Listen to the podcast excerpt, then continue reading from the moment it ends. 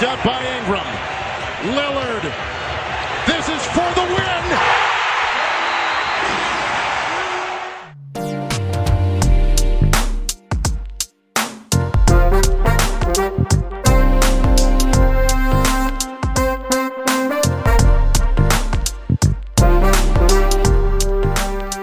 Salve, salve, ouvintes do For The Win, tudo bom com vocês?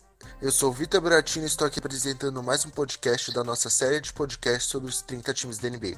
Hoje falaremos aqui um pouco sobre o Brooklyn Nets. Eu estou aqui com um convidado super especial, o Will, do perfil Coast to Coast Brasil, arroba Brasil Coast. Fala aí, Will, beleza? Fala, For The Win, beleza, Vitor? Como é que tá? Tudo ótimo.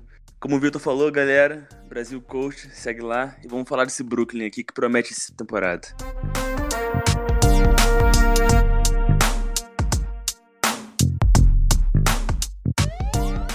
Bom, queria que você começasse falando um pouco do que, que você achou da última temporada do Nets, né? Temporada que eles voltaram aos playoffs. Não fizeram tão feio, apesar de terem perdido de 4 a 1 para o Philadelphia. Mas era um time totalmente diferente do que é o de hoje, né? Teve a melhor temporada desde 2014. Foi, eu, particularmente, não acho que foi uma temporada regular perfeita. Teve muitos altos e baixos. Teve 18 derrotas e 8 vitórias até dia 26 de dezembro, um pouquinho na, depois da rodada de Natal. Depois que teve aquela virada espetacular com o D'Angelo Russell, com o gelo nas veias, fazendo vitórias inacreditáveis. Depois desse tempo foram 22 vitórias e apenas 11 derrotas até o All-Star Game. E de lá foi aquele hype inteiro, com o Brooklyn, o D'Angelo Russell no All-Star Game, eles pegando a vaga nos playoffs. Eu acho que foi uma temporada regular, digna no final, mas eu acho que agora tem tudo para ser uma temporada bem mais regular. Certo. Bom, então vamos falar um pouco aí dessa próxima temporada que, pelo visto, promete pelo lado dos Nets, né? Vamos avaliar um pouquinho o elenco deles, posição por posição. Começando aqui pela posição de armador, né? Que a equipe agora tem o recém-chegado Kyrie Irving, o Spencer Dinwiddie e o draftado, né, Jalen Hanks. O que, que você tem a falar desses três jogadores? Bom, eu vou começar por quem já tá na casa, né? vou começar pelo Spencer Dinwiddie. Para mim, uma surpresa enorme o jogador que ele está se tornando. Tanto que ele renovou o contrato dele. Na verdade, ele assinou pelo mínimo até 2022 para fazer o melhor pelo time, né? Eu vi que ele tinha várias ofertas pelo, pela temporada e ele assinou pelo mínimo até 2022 por 10 milhões. E o armador, assim, como eu posso dizer, ele gosta de trazer a surpresa para quadra. Ele gosta ele tem aquele jeito que gosta que duvidem dele, que ele vai e resolve. Assim que ele, ele tinha uma boa química com o D'Angelo Russell, eu acho que ele também vai ter uma química boa com o Kyrie. Certo, e agora o que você tem a falar do Kyrie e do Jalen Hands? Então, eu vou puxar logo pro lado do Kyrie. Eu, particularmente, não gostei da temporada dele em Boston. Ele não atuou bem, teve problema de equipe, teve vários problemas fora de quadra. Eu vi recentemente a entrevista dele no no, no Media Day, ele falando que o, a perda do avô dele durante a temporada mexeu muito com as suas atuações em quadra. Então tem um lado emocional, sim, psicológico, e eu acho que isso interferiu demais nas suas atuações. É, mas agora, com o Kevin Durant, com uma torcida nova, um lugar novo, eu acho que ele tem tudo para voltar, aquele, voltar a ser aquele All-Star que ele sempre foi, com mais de 25 pontos por jogo, distribuindo assistências. Ele quer dominar o leste. Isso é, isso é certo. Ele saiu do Cleveland pro Boston, agora ele tá no Brooklyn, ele quer dominar o leste. E vamos ver, porque ele vai assumir o papel de líder até o Kevin Durant voltar. Vamos ver como ele vai lidar com isso. E o rookie Jalen Haynes, algo a falar sobre ele? Então, vou te falar uma coisa, Vitor. Eu acho que ele não vai ter tempo pra, de quadra essa temporada. Muito provavelmente vai jogar na D-League, deve pegar alguns minutos lá. Eu acho que o, o staff do, do Brooklyn vai ter atenção especial com ele, porque o Brooklyn montou muito desse time aí com escolhas de draft, então ele sabe como olhar esses talentos assim. É, eu acho que a rotação vai ser Kyrie e Spencer, Kyrie e Spencer, todos os jogos assim. E o novato tem que, vai ter que esperar a hora dele. A NBA é feita de momento. Alguma contusão assim, ele tem que estar tá pronto. Mas provavelmente vai ser de league e vai atuar por lá por um bom tempo. Sim, né? Para conseguir se desenvolver já, para quem sabe no futuro, como você disse, né, ele ganhar os minutos dele, porque ele é um jogador de muito potencial. Exatamente. Quem viu ele já jogando antes de chegar no, na NBA sabe que tem potencial. O problema é aquela coisa, não tem como você deixar um Kyrie, que é um dos franchise players, e o Spencer Dinwiddie, que tá vindo temporadas espetaculares, pra ter minutagem pro garoto, porque olhando o elenco do Brooklyn agora, eles estão indo pro tudo ou nada. Desenvolver agora alguns garotos assim seria bem imprudente, na minha opinião. Concordo. Bom, vamos passar aqui para a posição 2, né? Queria que você falasse do Caris LeVert e do Garrett Temple, o re- recém-chegado veterano aí. Então, Vitor, o Levan, ele era uma surpresa, grata, grata surpresa na última temporada. Ele começou on fire, com pontuações altas, jogando por- pelo time. Muitas dessas vitórias do, do Brooklyn no começo da temporada, que levaram o Brooklyn a ter a quantidade de vitórias suficiente para ir para os playoffs, foi por causa do, do LeVert.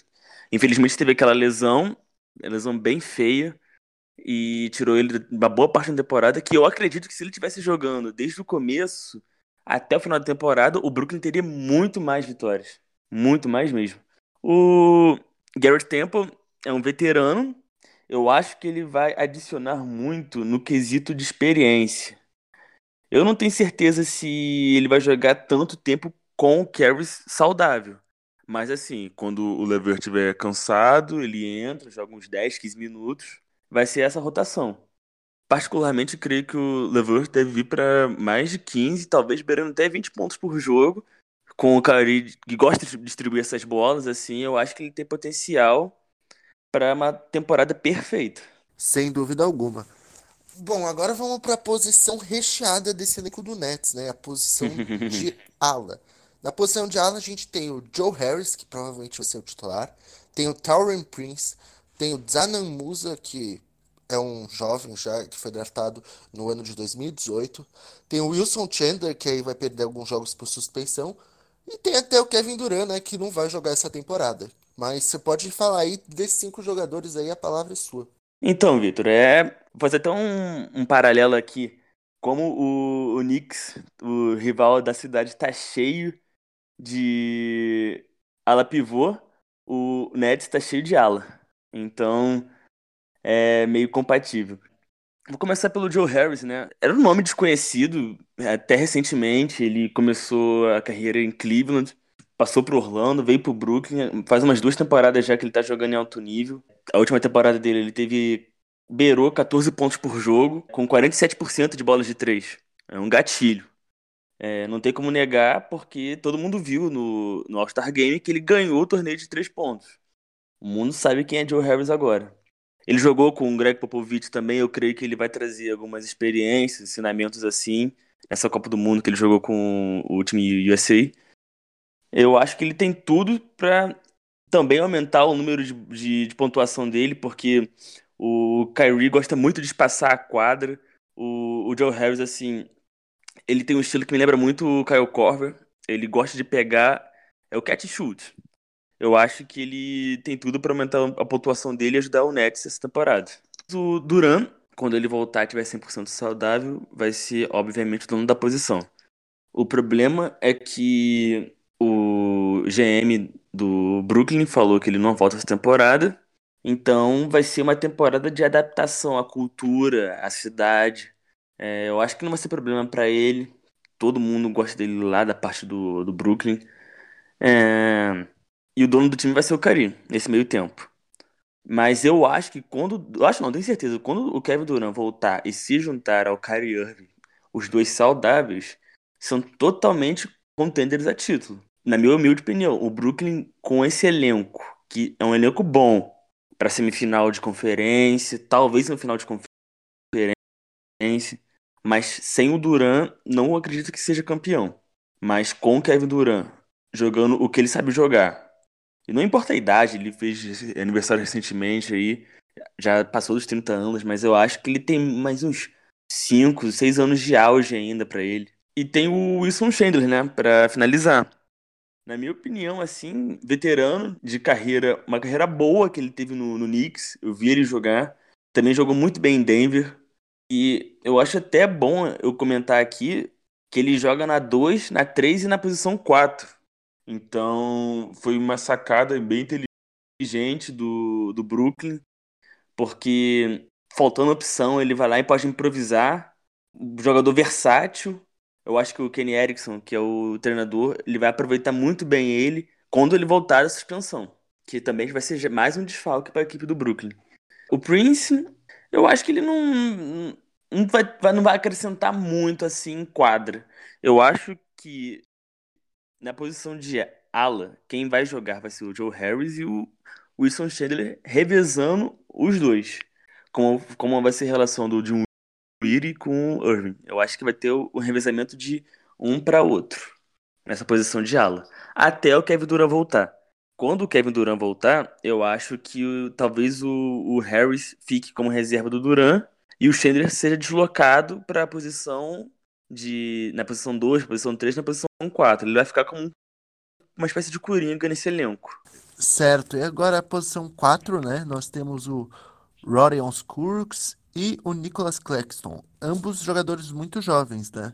A posição 4 é que me dá medo nesse time do, do Brooklyn. Eu acho que não vai ser um time que vai ter esse ala pivô poderoso, sabe? É aquele cara que pode jogar fora dentro do garrafão. Tem 90% de certeza que o, que o Kenny vai jogar com o Schiller na posição 4. Porque se depender desses dois jogadores jovens, como eu falei no começo do pod, o Brooklyn não tem tempo para desenvolver jogadores. É um tudo ou nada, montou um elenco para isso. O Kevin Durant vai voltar para isso, para ganhar. Eu não acho que tenha tempo. Como eu te falei, o destino desses dois jovens deve ser também de league para ganhar aquela rodagem, ganhar aquela minutagem, porque lá eles vão jogar e o Schindler deve jogar na posição de na, na posição 4. O reserva dele que eu não sei, mas aí vamos ver como é que o o Kenny vai armar isso. Talvez ele jogue até com o Joe Harris na posição 4. Eu vi alguns jogos da seleção americana que o Joe jogou na posição 4 alguns momentos. Então eu acho que não seria nada anormal. Mas você não acha que o Rodion Skurux vai ser o titular na posição 4, visto que na última temporada ele foi em grande parte esse jogador aí tendo um bom desempenho e afins? Então, ele teve. Foi uma, uma grata surpresa, sim. 9 pontos por jogo, jogou 63 jogos. Vai vir para um segundo ano bem poderoso dele. Mas o meu medo são dois, dois assuntos. Eu não sei se ele vai estar pronto para jogar nesse time do Brooklyn com agora ele tem uma sombra para posição e tem a questão fora da quadra, né? Que o a gente viu recentemente que o todo os veículos noticiando que o Cruz teve problema judicial, ele tá respondendo. Então, eu não sei nem se ele vai poder jogar essa temporada. Não, não, sei, não sei nem se tá confirmado. Mas ele deve ficar um pouquinho longe da mídia também. Eu acho que Bom, se acontecer, ele for inocente no caso, não ter acontecido nada de verdade, como eu não sei, é, ele vai ter, ele pode beirar a jogar o, a minutagem que ele jogou na temporada passada, jogando uns 15, 20 minutos assim. Mas, na minha opinião, eu acho que se acontecer o que eu falei, que eu falar agora, que é o Chandler voltar e jogar, pegar a posição e o Joe Harris re revezar com ele. O Kurux, para mim, ele pode acabar indo pra D-League e fazendo aquela ponte, né? Que é aquele jogador two-way, que é, joga na D-League e volta para jogar na NBA. Joga na D-League e volta pra NBA. Fica lá um mês, depois fica dois, três meses com o Brooklyn, depois volta para lá. Eu ainda não acho que ele esteja totalmente pronto, mas tem futuro sim. E por fim a posição de pivô, né? Que a gente tem o DeAndre Jordan e o Jarrett Allen. Um jogador já veterano consolidado e um excelente jovem promissor, né?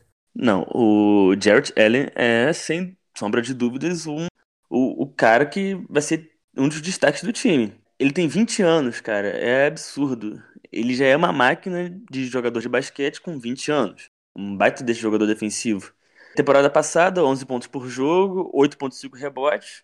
Provavelmente essa temporada ele vai inflar esse status dele para beirar uns 15 pontos por jogo, talvez 10 rebotes ou mais. Eu acho que ele vai ser o jogador que essa temporada ele vai explodir. com o Kyrie armando o jogo, com um time completinho lá, eu acho que ele defensivamente vai jogar muito bem. E como você falou que agora tem o DeAndre Jordan, que atravessou do Knicks para o Brooklyn, e, e como eu vou trazer uma, um paralelo, outro paralelo, que teve uma entrevista no, quando o Dendro jogava no Knicks ainda, que ele, ele falou que já chegou uma época dele que ele quer ser mais mentor de jogadores jovens. Como ele era do Mitchell Robinson lá, ele vai ser do Jarrett Allen aqui.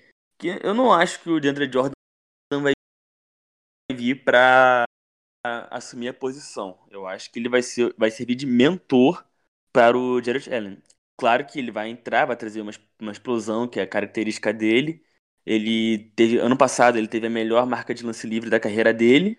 Falando de Deandre Jordan, até um pouquinho anormal, mas ele tá evoluindo nesse quesito. É um jogador que puxa muita falta. Eu acho que ele vai ser importante no quesito de ajudar a evoluir o Jared Allen. Porque eu vou repetir aqui, Vitor, são 20, ele tem 20 anos, o, o, o Allen.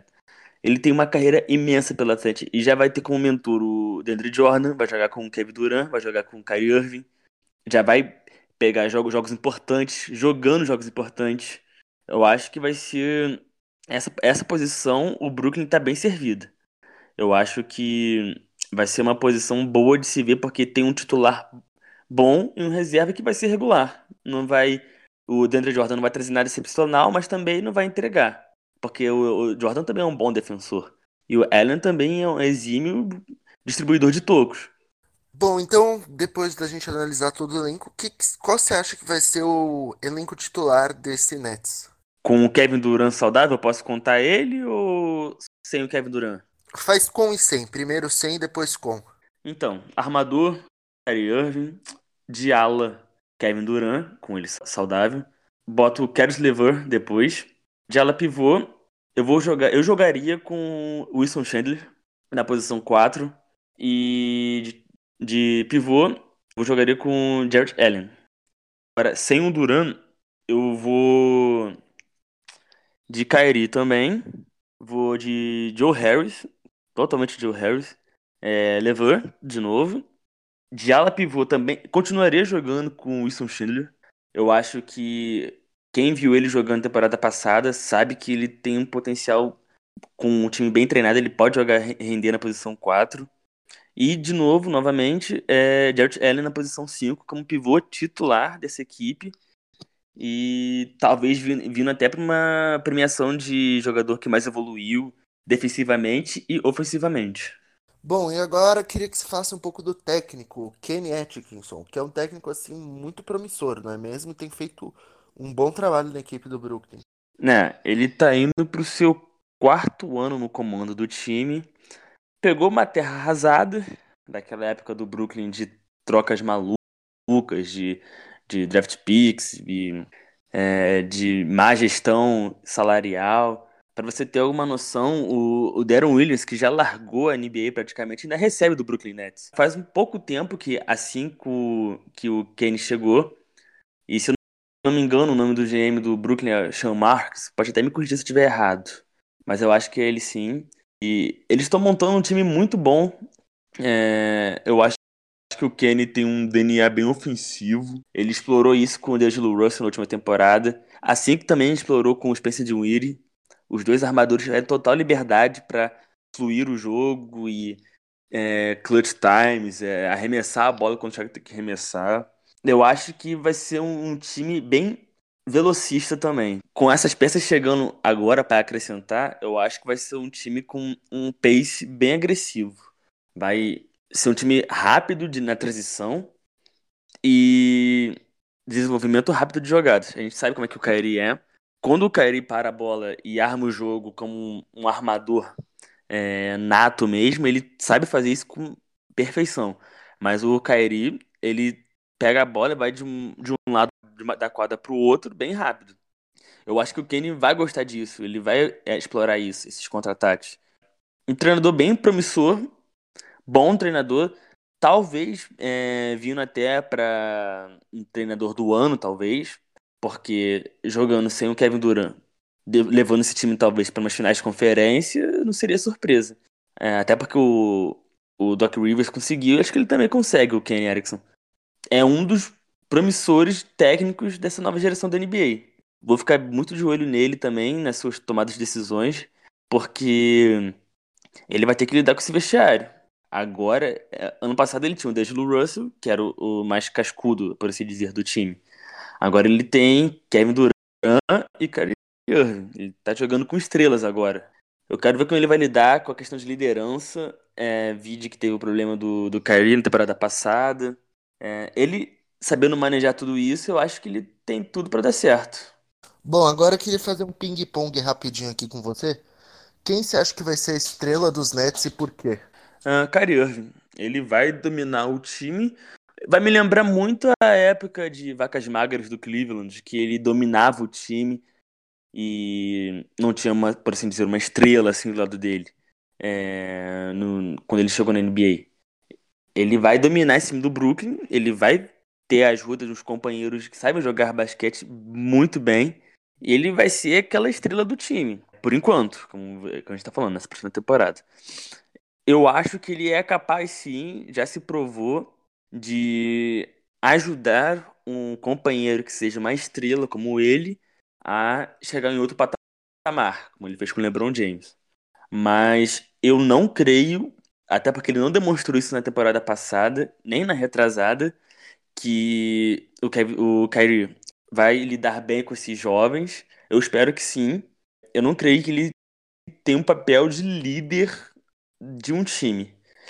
Eu sempre vi, vi o Kyrie como um, um, um coadjuvante daquele que é premiadíssimo, é top de linha, mas que não é o líder que a franquia precisa, como seria como foi com o LeBron James e ele falhou em Boston porque não tinha esse cara e agora é com o Kevin Durant. Não posso falar de que ele, que ele não tem talento porque ele tem muito talento, é All-Star. Provavelmente deve beirar 30 pontos por jogo, não me surpreenderia. Assistência também, como eu falei, ele vai passar o jogo, ele vai ter o Joe Harris para arremessar de três. Arremessadores de qualidade, que ele procura muito isso também. Vai ter um bom reserva.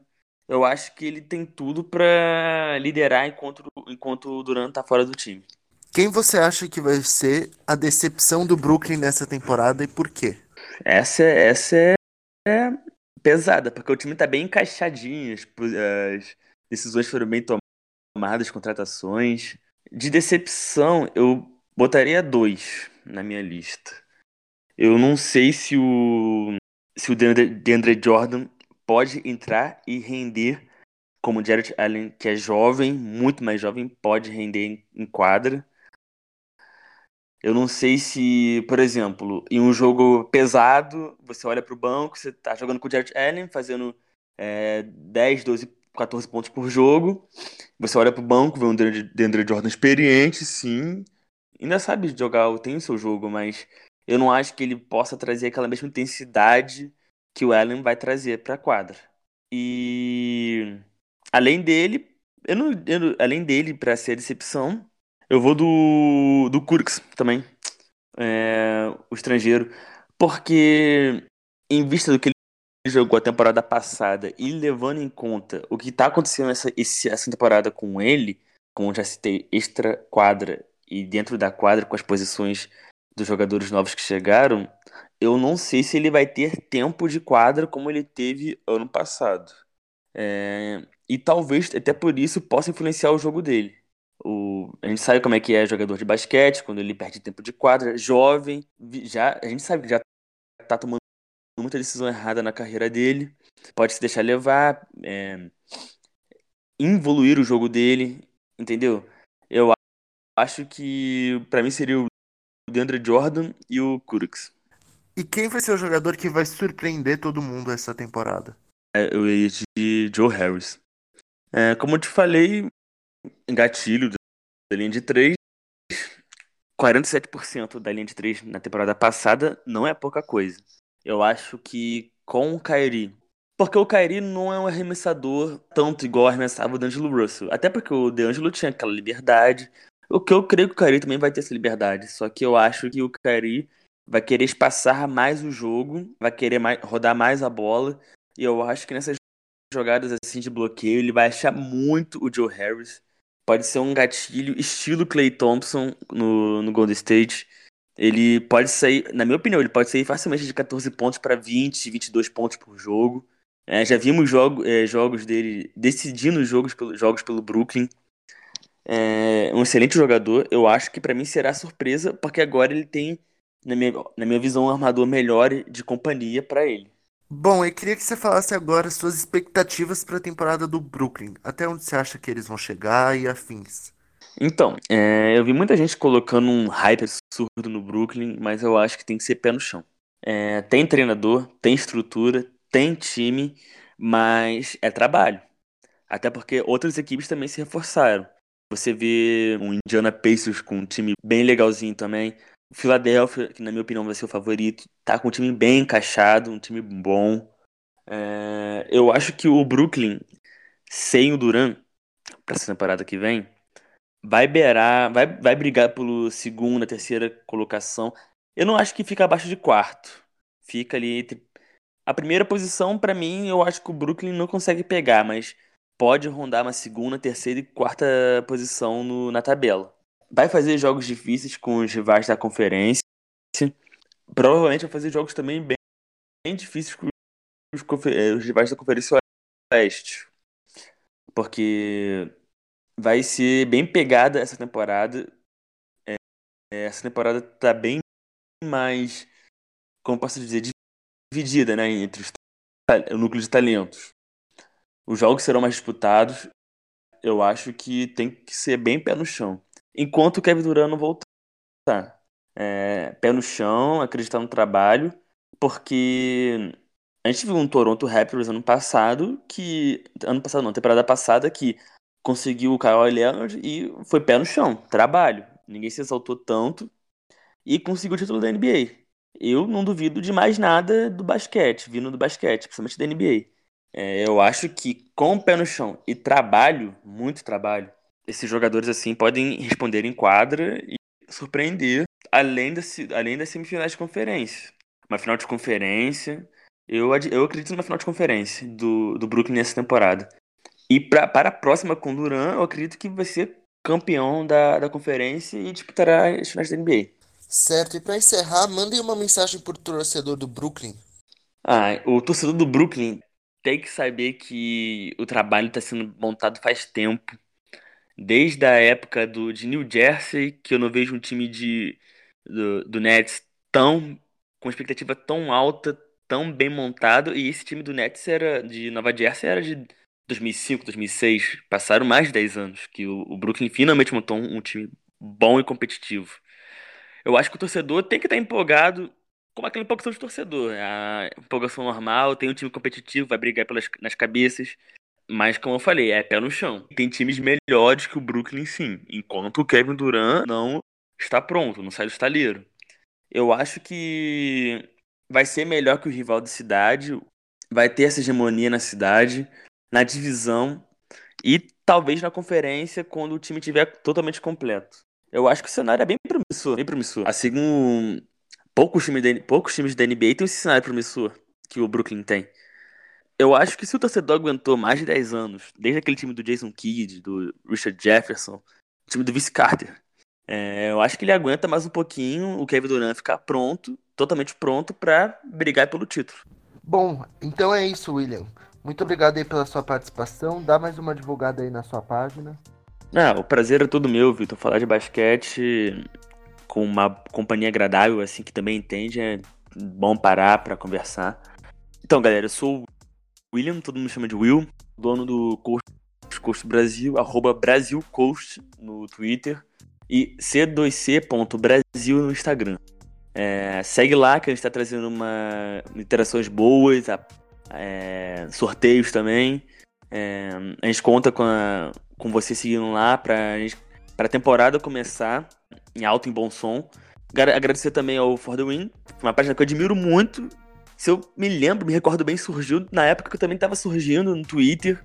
A gente já tem uma, um tempinho já que eu vejo o For the Win também. Uma página muito boa, os administradores são bem legais. Eu agradeço pelo convite, Vitor. E é isso. Bom, então é isso. Muito obrigado a todos que ouviram o nosso podcast. Novamente, muito obrigado ao William. E é isso aí, pessoal. Muito obrigado. Até a próxima. Tchau, tchau.